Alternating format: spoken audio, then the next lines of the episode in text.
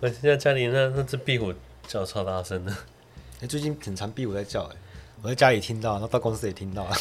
到，而且你知道吗？然后只有北部的壁虎会叫啊。讲反了，是只有南部会，可是现在全部都北上。没有吧？南部不会叫吧？你有听过南部的叫吗？就是小时候在南部，在台中、台南，你说哎，晚上听到这什么声音？嗯，然后大人都跟你说电铃啊。他说这是壁虎的声音啊。他说在南部才会叫。嗯、他说哦，好，我才知道南部才会叫。嗯、可是到近几年，说北部的壁虎开始叫，壁虎北漂了。可我超喜欢听他们在叫。哎，哦，我上礼拜不就他在讲那个玛丽皇后。嗯，他说如果他看过那个玛丽皇后的话，我说那他们平常讲那个何不食肉糜也要看护一下。嗯，你知道什么是哲学版的何不食肉糜吗？哲学霸是吧？嗯，就虚无主义。虚无主义。我说干，虽然晋惠帝他本身是白痴，可是也没那么白痴。嗯，可是我有个，我是从小听我就知道他妈一定在骗我。什么呀？就是周幽王的那个烽火戏诸侯。烽火戏。烽火戏诸侯就是褒姒，哦、他在看褒姒。范阳的小孩。对啊，他在点火。嗯。啊，这是我我小学二年级看看到，哎，一年级二年级看到的时候，我就觉得干他妈的一定是胡乱的。我不肯那么智障。你知道今天最近不都很热吗？哎，我今天上班的时候看到一个人，他穿厚外套，然后我看他在那边哭，在哭，嗯，然后他把外套脱掉要了，是热哭。我不知道。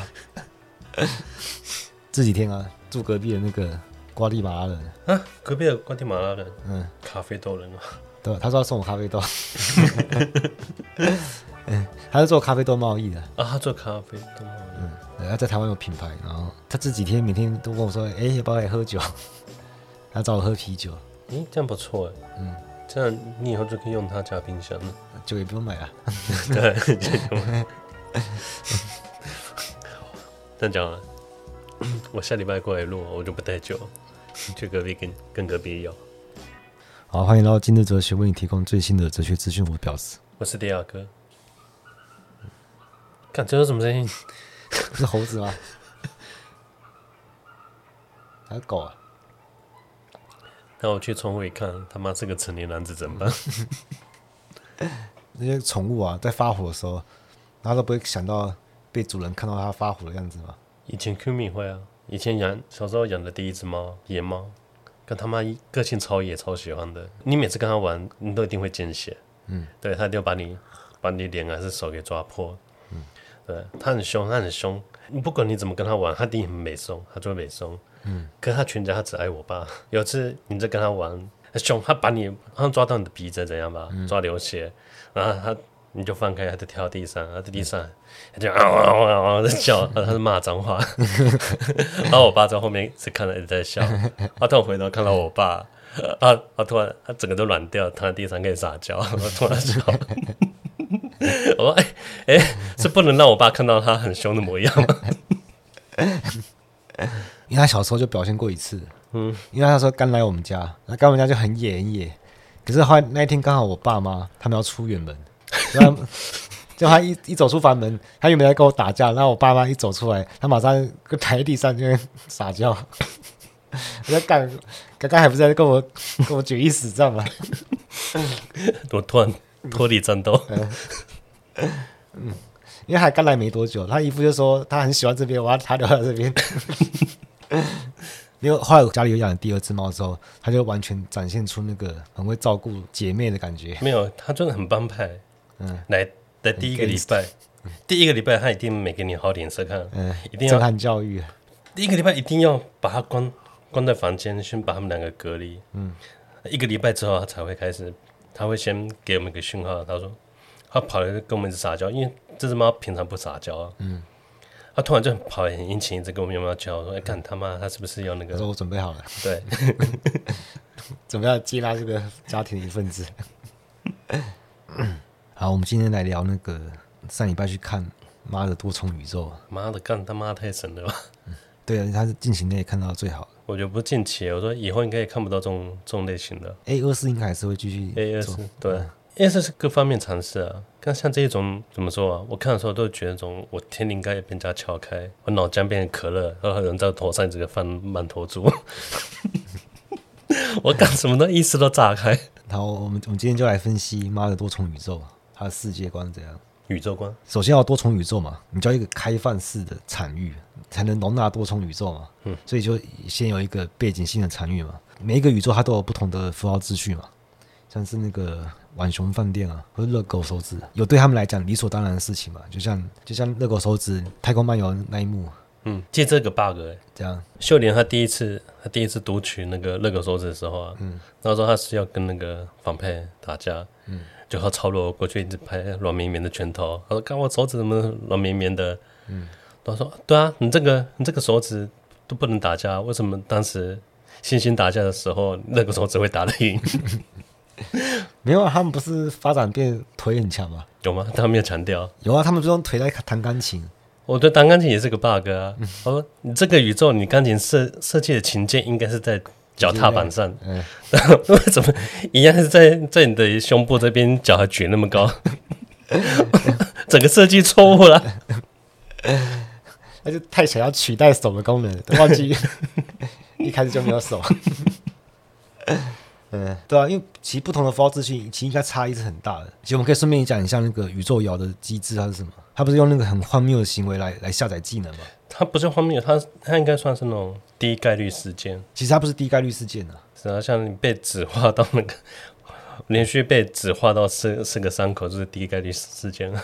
他他应该是要感受到那个、嗯、我们上一集说那个不可能性啊，哦，就是你要用这个这个行为，它很荒谬，它才能超越整个符号秩序，才能摇到别的宇宙去嘛。因为你这边可能很不正常的行为，在其他宇符号秩序可能很正常，但也可能不正常啊。嗯。因为他们其实每个宇宙看起来差异并不大，差异不大是因为他们是临近宇宙，他们没有想到其实只要一点点的改变，整个符号秩序不一样，整个世界变得不一样。我觉得它展现的还不够多，因为像那个它有有个画面就是秀莲的特写，它不是一直闪一直闪烁很多个不同的版本，嗯、你没有看到外星人啊，看到恶魔啊，三颗头干嘛的？我说哇，这些好精彩啊，都没有演到这些。我看到的时候，我每次出这画面，我眼睛都不眨，在看哇，看到有什么？还有动画版本的。嗯，所以其实对啊他们应该应该是差异很大，才对啊。就是我可能我一摇就跑出一种那种触手宇宙，我整个人类都是触手。但是一开始那个像杨紫琼，他就那个算什么失败宇宙？就是他最一开始那个一事无成宇宙，就他对他活出一个最烂的人生嘛。嗯，其实这边就有辩证结构啊，就是不是啊？我觉得，哎、欸，这不就是我吗？最烂的，但最烂的就是就是最强的招啊！我觉得这个讲是太太俗太俗气了一点。我觉得这种讲法应该是，你为何要要觉得有有个最好或者最烂的一个版本自己？全部人都是我。好，我今天我我今天找一个班级，四十个全部都是我。嗯，一样条件，一样智商，上过一样的课。嗯，好，我们考考试成绩一定差不多吗？课还是会有运气，不是运气。还是有你身体状况啊，或者我粗心大意啊，或者意识意识比较不清醒的时候，可能会会出错。或就算我们条件都一样，一定会有，还是会有一个第一名的我跟最后一个的我，嗯、最后一名的我。嗯、我说能怎样？都是我啊！我反正一定要有一个第一跟最后一名嘛。他说全部都是我，我就得接受，我就得接受。你干嘛要分？我竟然没有卧虎藏龙，我好失望。他应该是攻击最高的嘛？但那另外一边应该一个智力最高的。功夫里面还有个分支啊，分支有个小、嗯、小妞妞秀莲哦，小妞妞的攻击最高，对，我见人数点的很极端。查下题，后来我有去查那个他那个白头发的师傅很可疑，到底是谁？我查不到是谁演的，嗯、那个师傅到底是什么？没有在演员名单上面吗？没有，我找不到这个人啊，我知道是谁。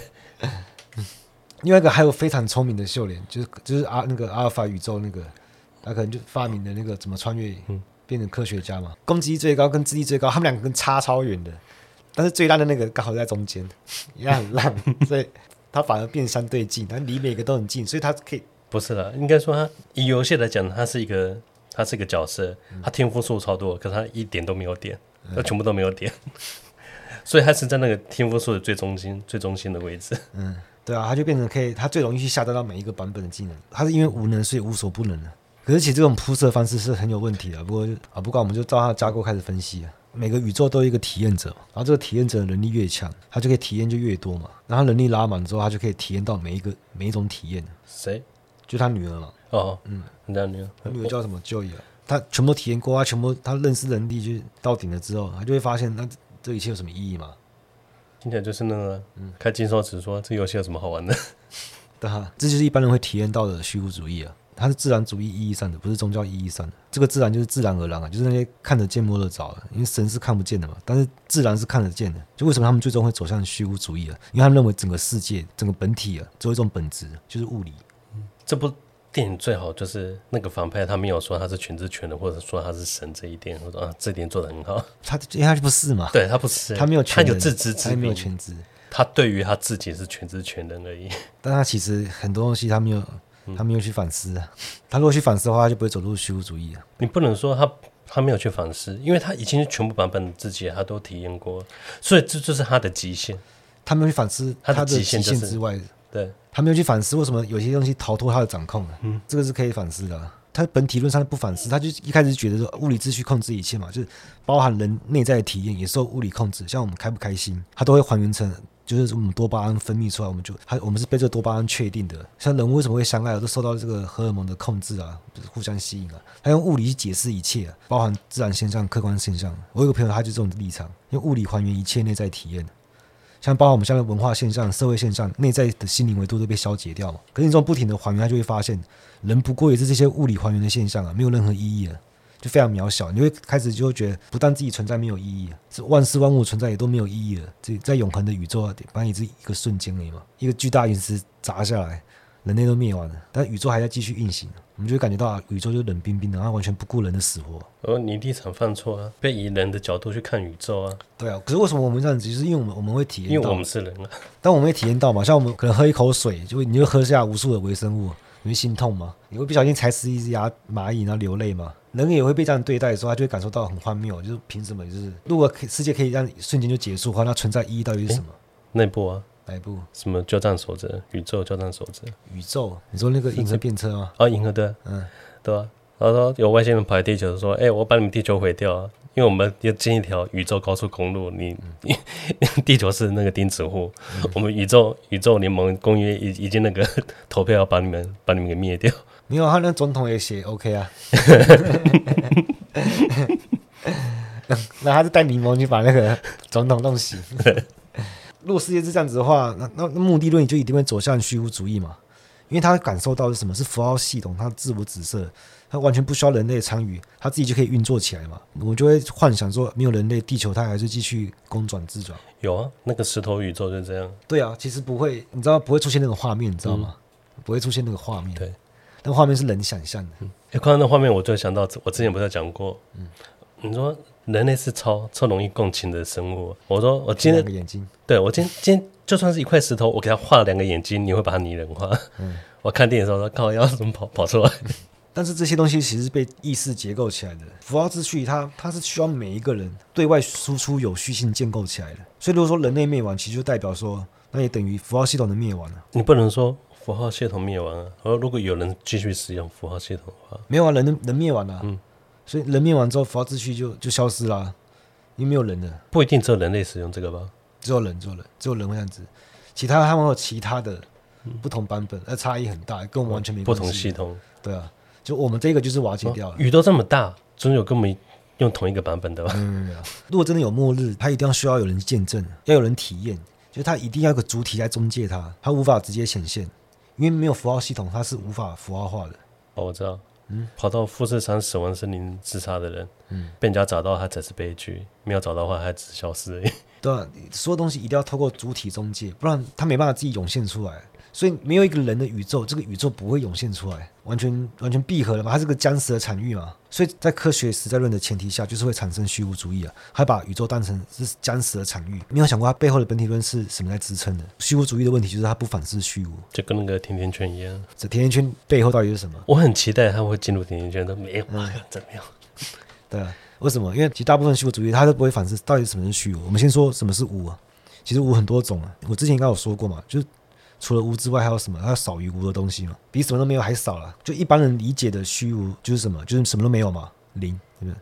但是，但是它是背景性的，就是问题就是它还有背景，就是它还能让差异产生，分布在这个背景，就是它也是能放东西进去，相当于一间没有家具的空房子啊，就一张纯白的纸，那第二种虚无就是连纸都没有，就真正的纯无啊。所以我们就会觉得说，那第二种这种纯无，它比第一种无还要少嘛，对不对？连背景都没有。可是如果我们我们想画画的话，你要画在纸上比较容易，还是没有纸比较容易？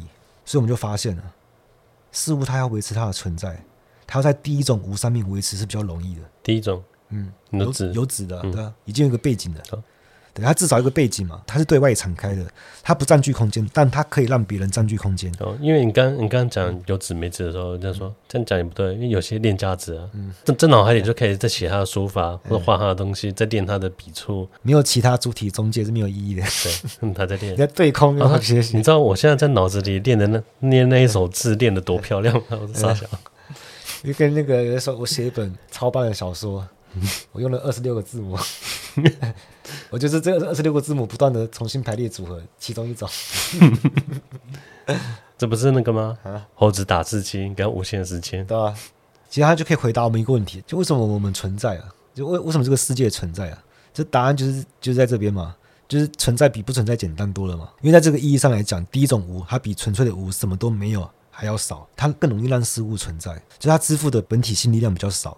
它更便宜啊，支付，嗯，本体论是需要支付的。对对，第二种的纯无啊，就是我们讲连纸都没有，更纯粹的无，它需要的本体性力量是更多的，因为它要先清理，就是它想要它想要把那个纸做出来，就要把纸上面乱七八糟的东西都先擦掉。它这个会比你直接在白纸上画画难多了嘛，清理比较困难，就是要做出这张白纸这种力量，它是否定性的。而且它超越性的，像 Photoshop 啊，它不是有橡皮擦吗？这种力量是怎样？它就是它不止把图给擦掉，它是可以连那个整个视穿都擦掉，它可以直接穿到桌面上。那这是非法操作嘛？太危险了，这个东西。对啊，这是非法的，因为 Photoshop 不能这样做。啊、他他擦到我低潮怎么办？所以 Photoshop 是相当于那个符号秩序，因为符号秩序会会被这种力量、这种否定性给清掉的。它把这些东西清掉，它才能获得一个存物，就那些框架的材质被它拆除，它就是超越性的，就它超出 Photoshop 设计的功能。这种力量就是沙特在那个存在与虚无的虚无啊，就是这种力量，主体所拥有的力量，就它是内在的否定性，只有主体有这种能力啊。就我们上一集所讲的本真行动啊，就我们感受到那个超越整个符号秩序的那个力量，就是我要坚持的那个欲望。我们只要去坚持它，我们就可以重新整理符号秩序。虚无主义者就是没有意识到啊，他以为虚无很容易，就好像你只要跳进一个杯口就好了。就到底跳进杯狗之后是到底怎样？虚无在本体论是要付出很大成本的，就是你不一定买得起。而你以为穿越世界的表象背后是什么？穿越那个。杯狗之后，里面是虚无嘛？但是它要遁入虚无，第一个这个虚无就是它就预设了，它有场域，人可以遁入进去，它就结构一个空间。我是说抽象的空间，不是具体的空间。就如果表象是一张皮包住那个包住虚无，表象就会变成虚无这个场域的边界。那你就可以问说，那这个表象这个皮之外是什么东西？之内之外？之外，你之内你是包着虚无嘛？哦哦，对，虚无的里面。嗯那外面又是什么东西？如果你是虚无主义的话，你说那外面也是虚无啊？欸、没有，外面就是幻象而已啊。那你就问，那幻象的外面又是什么？没有，你发现第二种虚无是更纯粹的虚无，它是非常域化的，它连一张皮都没有，它没有边界，它是少于无的东西。就我们就发现，哎、欸，那表象包的不是那个里面那个虚无，它真正包的是外面那个更纯粹那个未产域化的虚无，就内外就翻转了。等一下，再再再一次，我们包的虚无，我们觉得它已经是什么都没有了吗？嗯可是我们发现，我们还是包着它，就是它，它、嗯、是被我们给具象化了。对，它还是被结构一个空间。嗯。可是我们发现，我们外面那个虚无，它是它是逃脱我的掌握的，它才是真正虚无，比无更少的东西。嗯、所以它反而是我这个皮是事实际上翻过来包着包着外面的虚无。因为我们就发现第二种无更少，那我们就回头看，那为什么第一种无没有这么纯粹？就因为它还它还是有个有个场域嘛，就代表它它已经清理干净了，它里面的差异都抹平了，它其实就变成它是最一开始的表象。可是我们一开始就不要那个、啊。不要设一个边界，但是设边界是我们最强大的能力。边界是让让我们分辨的东西，就是这条线之内之外，就是有限性嘛。嗯，我们一定要设立这个有限性，不然根本就认识不到这个世界。意思它是要经过好几次操作的。你看，它要先结构起一个场域，然后清空里面的东西，然后清空也没那么容易嘛，因为这它其实很暴力的，就里面那些差异，它会被它会拿个东西把它缝合起来。然后把整个场合闭合起来之后，它还要再撑开，因为它把那个皮撑开嘛，这样你才能遁入虚无嘛。因为搞半天，只不过就是你觉得人生没意义，世界毁灭也无所谓，你这样想要遁入虚无，这个虚无它充满规定性。我们刚才讲那么多，这些现代人很容易陷入的虚无主义啊，他会把虚无想得太容易了。他其实他就是不想反思而已，他他只想转向享乐主义。但真正的虚无主义是不会有表象跟虚无的二分法啊。那个谁的动机呢？我就对他的动机就是设定的比较不满了。他动机就是他好了，他他今天他对于自己的宇宙已经全知全能了，嗯、说自己全知全能，嗯，他虚无主义。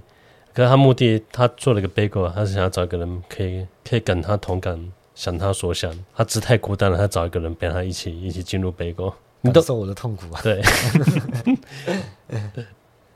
他 他还没那么中二。我我不是要让世界感受我痛苦，我我要让我妈感受我痛苦而已。这其实有点真的有点中二啊，因为这种虚无主义就是他只是太寂寞。我说干你他妈的全知全能，你还在那边寂寞个？寂寞干嘛？没有啊，他他就是因为没有全知全能才才在那边寂寞。不是，他是对于自己，他他全知全能只限于自己而已。他已经看到自己极限。对，他知道其实他就是有限性，他没有到无限。他就会想说，那到底什么东西是逃脱他的掌握的？嗯、这个东西可以反思的，他就是不反思这个东西啊。我觉得他反而是在追求一个真实性吧。我就说他今天他已经变金手指玩家了。嗯。对，他已经失去游戏体验了，而且他没有真实性，所有东西对他来说都是昙花一现，都是幻象。每个人生都是个幻象，还可以在弹指之间，他可以随意随意穿梭。没有一个东西对他来说没有重量，失去所有的版本之间，他失去重量了。我觉得他应该只是想要追求一个真实性而已。只是因为说他他在那个版本之下，就是阿尔法宇宙的那个版本之下，他一定会问自己一个问题啊：会不会我在做梦？我这些能力到底我是不是在做梦？搞不好，搞不好这一点意义都没有。因为所所有的这些，可能我们觉得它是千变万化的花花世界，可对他来说，全部都是幻象。对啊，只是个梦境，是虚无虚无。他是想要真实性。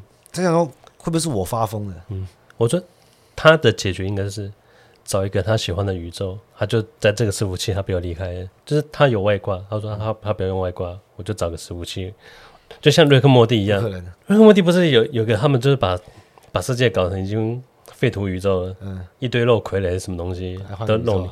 对，他说啊，他就无法解决，他们就是找一个他们他们被炸死的宇宙，他就取代他们。嗯，这感觉就很像，就是说，就像以前我们我们玩太空战士，我不小心把你的记录删掉，嗯，然后你你就难过那边哭，我就说，哎、欸，我看我们记录差不多，你用我你用我玩你的记录好不好？你都不要不一样。我觉得这个目的他们就是这样，他就玩别人家的记录，对，他就说好了，就凑合着，我就使用这个记录档。不是吧？应该是你也要把你的删掉，公平的。那是虚无嘞，一起充电啊！因为我突然想到那个，现在很少看到那个电视的雪花雪花画面。嗯嗯，这不是那种以前那种厚的电视才会有，电视变薄之后就没了。好像还有吧，它那个讯号的问题，应该跟机器没有问题吧？我小时候就很好奇，那个那个雪花到底长什么样子？因为它跑很快嘛，跑很快，闪烁很快，对吧？嗯，我就蹲在电视面前，然后盯着那个雪花看，然后就看到那个它其实那个雪花是灰色，然后像米粒一样，然后它会给排列组合，然后一直那边那边扭曲扭曲扭曲，它很快速。我妈走出来看，看小孩的客厅，盯着雪花画面看。我还好，这不是那个什么孤儿院宇宙。哎，休息一下，我抽根烟。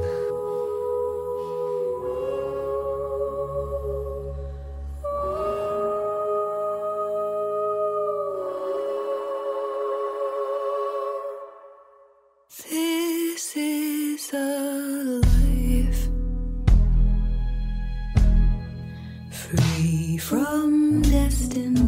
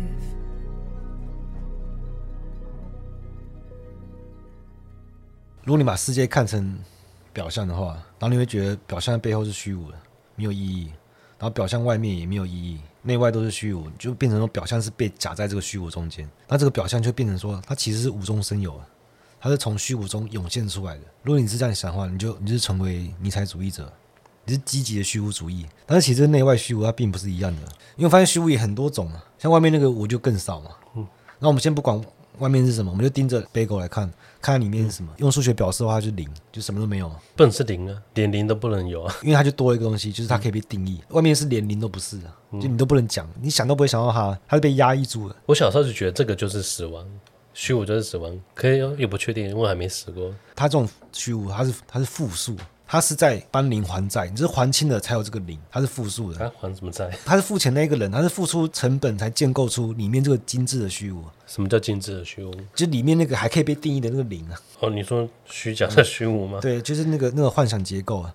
就是我觉得，如果年纪还小，我觉得没有意识到这个，我觉得也无可厚非啊。因为现在这这种人也是蛮多的，他也会以为被这个虚无给迫害，迫害不知道存在意义什么，然后他走向虚无主义嘛，他就觉得说是被这个没有意义给迫害的，但他没有想过说。虚无是透过压迫其他人建构的。我是说实话啊，因为如果被说到就比较难过。如果不说实话，这个节目就没有意义嘛。但我觉得每个人来听，就是一定他也就一定的反思性才会来听嘛。就是像我最近也认识一个人，就是他还是学生，蛮聪明的学生啊，就是但他就是典型的这种现代虚无主义，他就是会可能家境还不错，至少正常过日子啊，就还算滋润，不愁三餐。诶，至少是他生存上没有急迫性，就是还可以享乐什么的。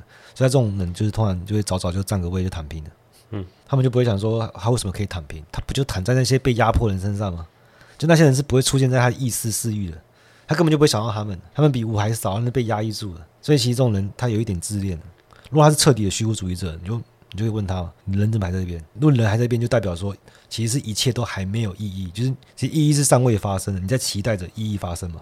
那虚无就会变成你最后死守的净土，虚无就会变成一个充满无限可能的场域。你就会期待说啊，外面没有意义，那我们但是我们会朝向这个虚无，想说，哎，搞不好它是有无限的可能，对不对？搞不好它就是一种解脱。所以这种人通常搞不好还会围绕一些信徒什么的，就像那个女儿在那个阿尔法宇宙，就就旁边有信徒嘛，有他的爪牙什么的。他有信徒吗？有那个像那个国税局那个、啊。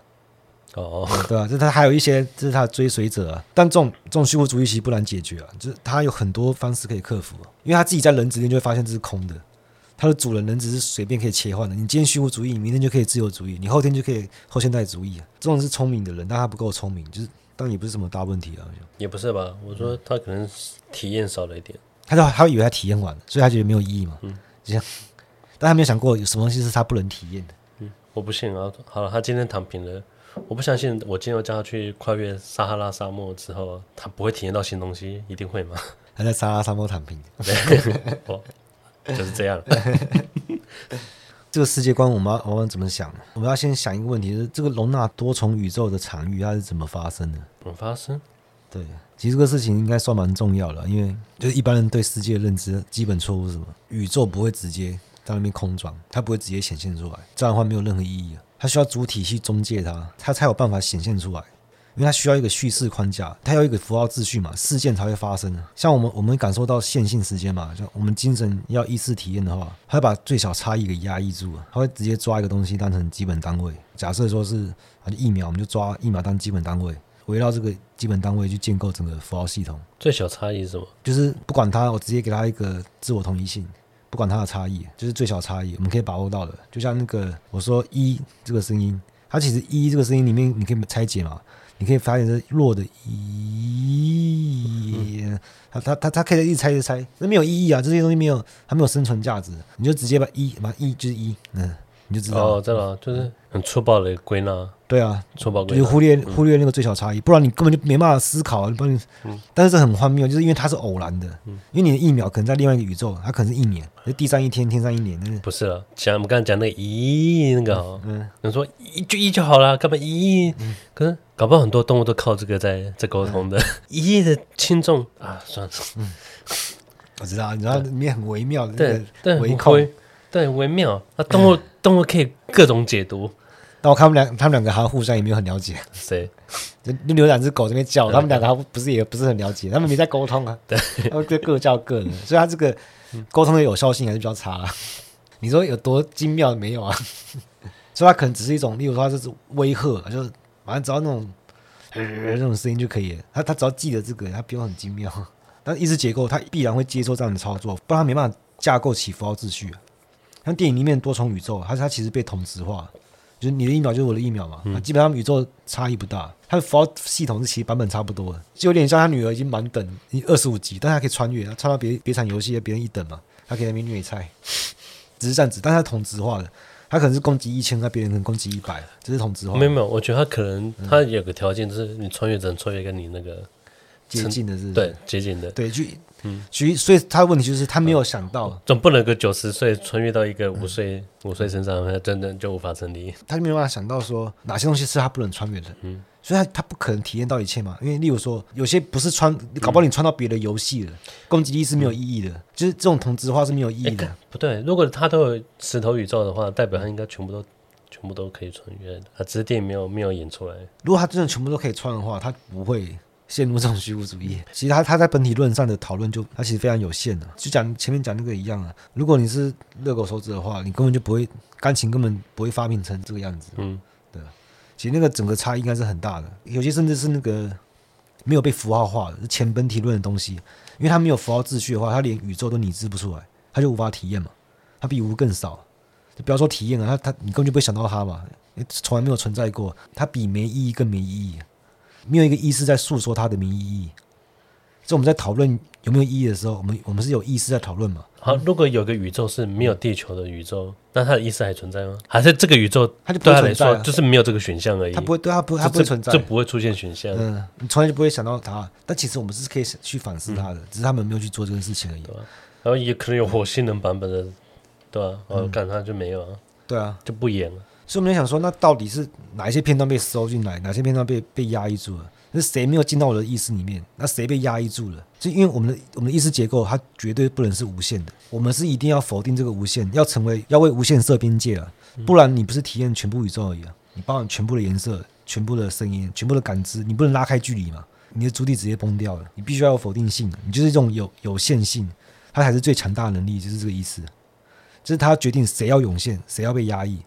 它这个底层机制是伦理性的，所以你就会知道，不可能，这个世界不可能没有意义。发生的事件，它就是有意义的，不然它不会发生。所以这个很好解决虚无主义啊。其实就会想，像我们做人也是一样，我们要去想到那些我们没想到的人，哪一些人是是平常被压抑住的，但是你不知道嘛。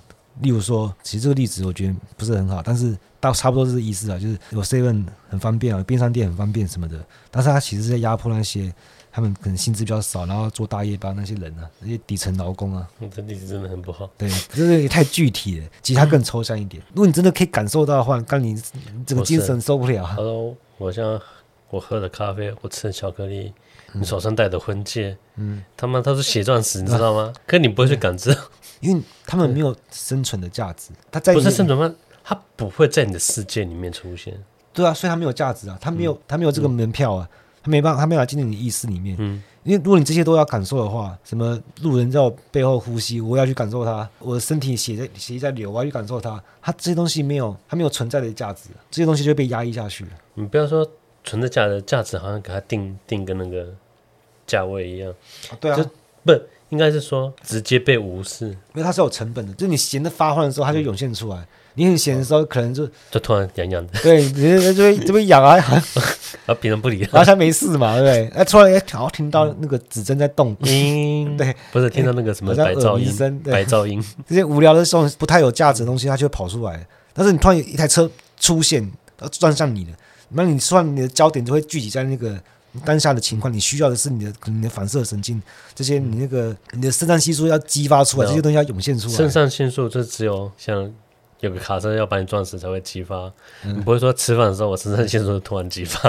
对啊，你不会遇你不会遇到卡车要撞上你的时候，你突然听到那个指针指针的声音，我也是心如止水，有这蚊子旁边嗡嗡的。对啊，难道你为了打蚊子然后不不闪那个车吗？不可能吧？它是有价值，它是有成本的，只只是看它什么时候你付得起，你说你什么时候买不起，哎、欸，其实都买得起啊，你就会朝向那个。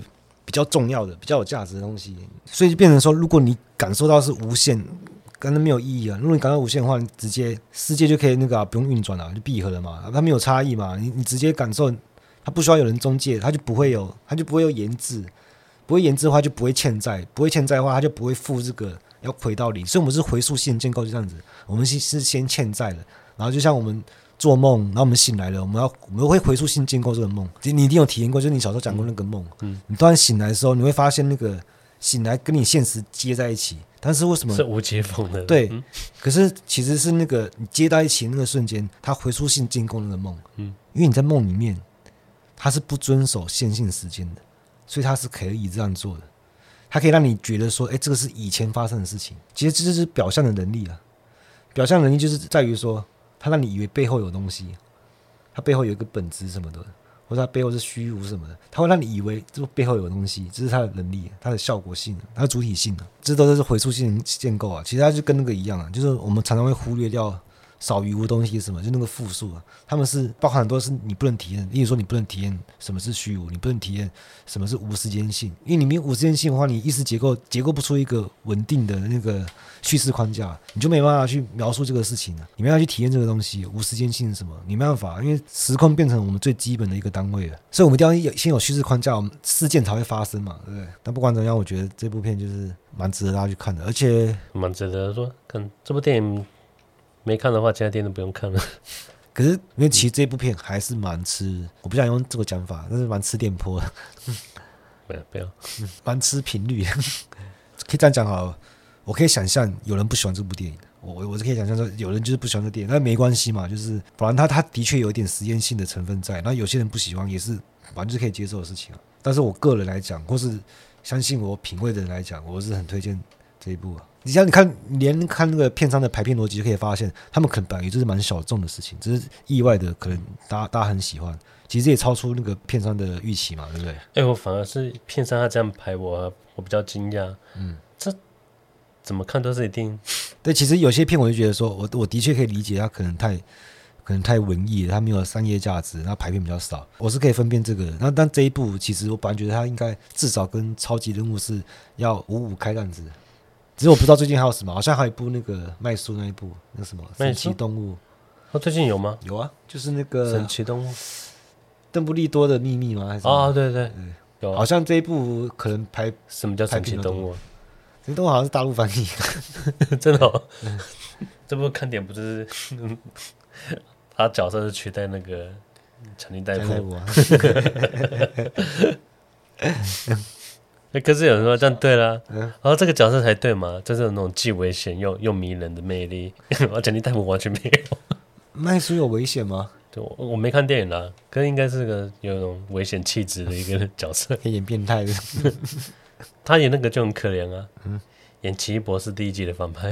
奇异博士第一集的反派？对，我说奇异博士像二这样，现在是二吗？现在第二集啊。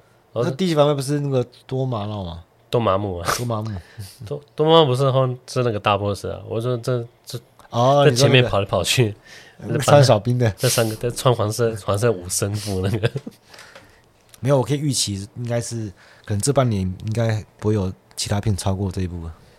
你那太保守了，会吗？保守？哦，这十年应该不会有中，十年太那个了，可以了。我觉得要拍超越这一部应该也没那么简单，十年应该可以。啊，对，我就是他成本这么低，我就突然很火大。我说，刚才平常好莱坞明星都赚太多，嗯、成本都拿来付这些明星的两千五哎，这演两千五，他可以拍那个拍十四部钢铁人，关键跟我跟我那一开始设想完全不一样。嗯、你知道他越南的吗？我知道，我一直以为他是那个香港的打仔。我说，干没有啊，他妈他也没有，只是个童星。成家班出来的。对，我以为他是成龙替身之类的，他中间。他电影里面真的好像成龙啊！哦，为什么他有没有用特效把他画成像成龙？我说没有啊。他在玩姜维风格的时候又变成像。我说哎，看是梁朝伟，你说陈水扁，干什么回不去了，变成随便。这是陈水扁啊。那段杨紫琼，你不是跟他说，呃，你知道我们两个在一起的结果怎样？我们会在开一家就是面临爆倒闭的那个洗衣店，补税的。对，庸庸碌碌的过一生。嗯，可那时候，那时候关继威他讲一句，他说：“你不要给我希望。”我听起来，哎，他是很羡慕的感觉，我还真很爱他。其实那时候，那个杨子琼也发现到说，他以为选择不跟他去美国，日子就变得很好，变成巨星。这其实发现关继威他日子也过得很好，嗯，但是他依然不是他一开始觉得是他害的吗？好像也不是他害的，对啊，也不是他害的。他既然不是你害的，那应该我这个世界没有女人，应该是有女人害的。我然后应该是 应该是你害的。我哥我觉得真好笑，就你怕那个不是他现在。发现他女儿是反派之后啊，嗯、说哈，看，原来是原来就是你带坏我我的女儿，那变同性恋跟去刺青。我说哇，我亚洲家长 疯掉。哎，后来我看他那边有个那个两个导演，其中一个是台湾台湾移民，还是台湾的移民啊？哦、台湾华侨啊？啊、哦，哎，刚好厉害。好，今天到这，拜。